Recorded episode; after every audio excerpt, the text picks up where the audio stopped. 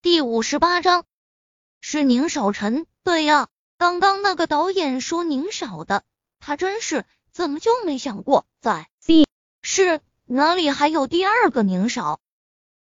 那次岛上见面后，这是回来后的第一次见。想着那个晚上的吻，他心绪顿时又有些凌乱，下意识的想抽回手。却被楚雨洁突然按住，乖，在舞会啊，马上就暖壶了。说完，转头看向入口的方向，看见宁少臣黑沉的脸色时，却只是撇了撇嘴：“宁少，你这是做什么？只准你秀恩爱，就不许我也秀秀？”接着便毫无预兆的在沈贝依的脸上亲了下。你说是吧，贝依？沈贝依则是瞬间石化了。就算他内心很明白自己和楚雨洁是旧识，可是楚雨洁是不知道他是谁的。而且目前他这年龄比他最少大三四岁，还有这长相，他可不敢有自信，这样的长相还能让男人一见钟情。问了楚雨洁是为什么呢？别说报恩。两元钱的事说了也没信，那就是故意做给宁少臣看了。可是为什么呢？马上要结婚的人，你觉得你这么做合适？宁少臣冷漠的声音再次响起，明明是对着楚雨洁说的，视线却一直落在沈贝依身上。这女人还真能耐呀！这前面走了一个夏雨。后面就来一个楚雨洁，你说我说的对吗，沈小姐？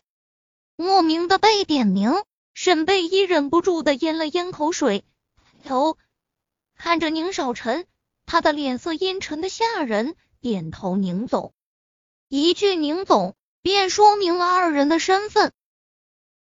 你认识我表哥？楚雨洁转头惊讶的看着沈贝依，表哥。沈贝依这时就有些反应不过来了。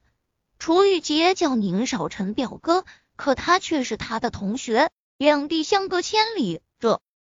哦，他是我们高总的未婚夫，我不熟，但见过。一句未婚夫，再次拉开了二人之间的关系。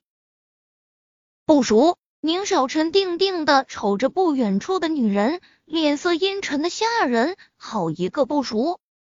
今天采访推后，停顿了会啊。宁少臣低沉的嗓音再次发声道：“小西说想见你，要不要跟我回去？你自己看着办。”说完，不给沈贝一反应的余地，转身走向出口处。宁小溪。你还认识宁小溪？你们到底什么关系？楚雨洁出声，惊讶的看着沈贝依。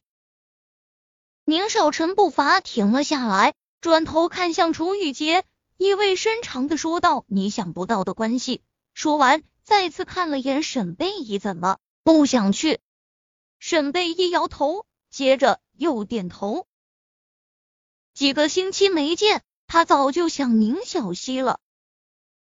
从楚雨洁手里抽回手，对他说了声：“那我先走了，再见。”便跟着宁少臣身后走了出去。今天这信息量太大了。楚雨洁叫宁少臣表哥，那他的家世自然不可能和穷扯上关系。呵，那些年在学校，他确定够朴素的，虽说不至于多可怜，但和富裕两字。绝对扯不上关系，这是怎么回事？一直到了大门口，沈贝依脑子里都在想着这件事，所以他并没有注意到宁少臣黑得吓人的脸色。该死的，亏他天天都会无数次的想到他，他居然说不熟。看着沈贝依和宁少臣一前一后的从里面走了出来，柳絮挑了挑眉。难怪他车还没停好，就让他又开出来，原来有情况。